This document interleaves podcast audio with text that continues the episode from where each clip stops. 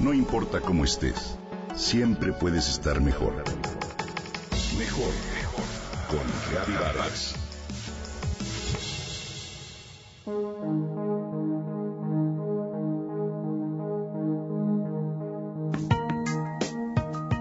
Tarde o temprano todos llegamos a un punto en la vida en que nos damos cuenta de que tenemos que cambiar algo. Quizá la dieta, un aspecto del carácter, los niveles del estrés, el tiempo que dedicamos a la familia, los hábitos dañinos como fumar o mil cosas más. En el fondo, sabemos que ese algo no se modificará por solo hablarlo o tener esperanzas de que un día sea distinto. Antes de que la emergencia o la crisis llegue, lo tenemos que hacer y punto. Hace poco asistí con 30 amigas a un retiro de meditación en un lugar espectacular en medio de la naturaleza. Nos levantábamos a las 6.15 de la mañana para meditar, saludar al sol, y durante el día teníamos convivencias, pláticas y dinámicas aleccionadoras y nutritivas. Durante la ceremonia de cierre, todas vestidas de blanco, cada cual expresaba lo que había aprendido.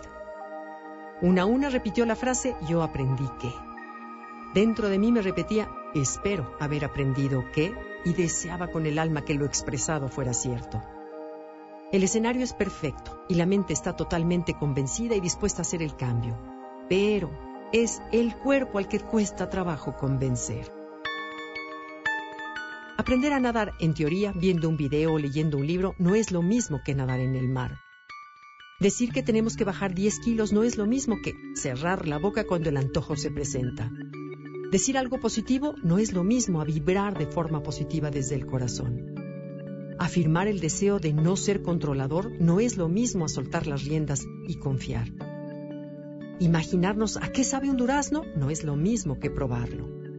Durante el retiro me di cuenta de cuán fácil es convertirte en un coleccionista espiritual. Es decir, podemos quedarnos conformes con la información adquirida en libros, seminarios, pláticas o retiros y creer que por ello ya somos más espirituales o mejores personas como quien te enseña el panfleto de un lugar hermoso sin nunca haberlo visitado. No es cuestión de coleccionar información como tampoco se trata de tener buenas intenciones. Se requiere caminar el camino paso a paso con paciencia y compasión por uno mismo. Si bien durante los cuatro días que duró el retiro nos sentíamos la mismísima Madre de Teresa de Calcuta o Buda en versión femenina, el reto surgió, por supuesto, con el regreso a la cotidianidad. Fue ahí donde probamos si la transformación era real. Entonces te das cuenta de lo resbaladizo que es seguir con las buenas intenciones cuando se atraviesan los hábitos arraigados.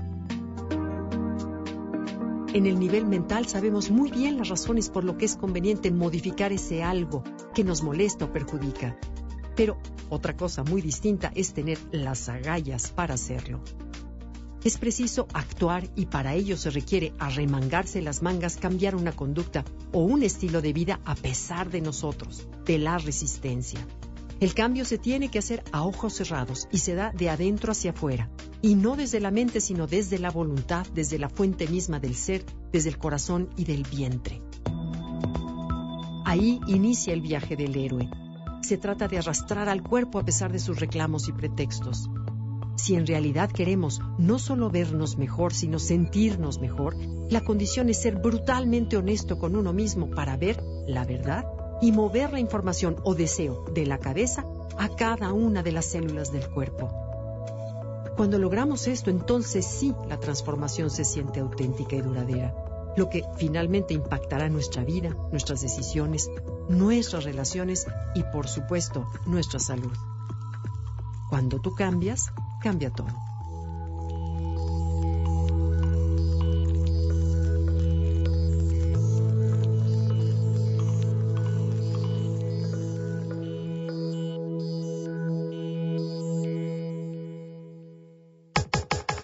Comenta y comparte a través de Twitter. Gaby-Vargas. No importa cómo estés, siempre puedes estar mejor. Mejor, mejor con Gaby Vargas.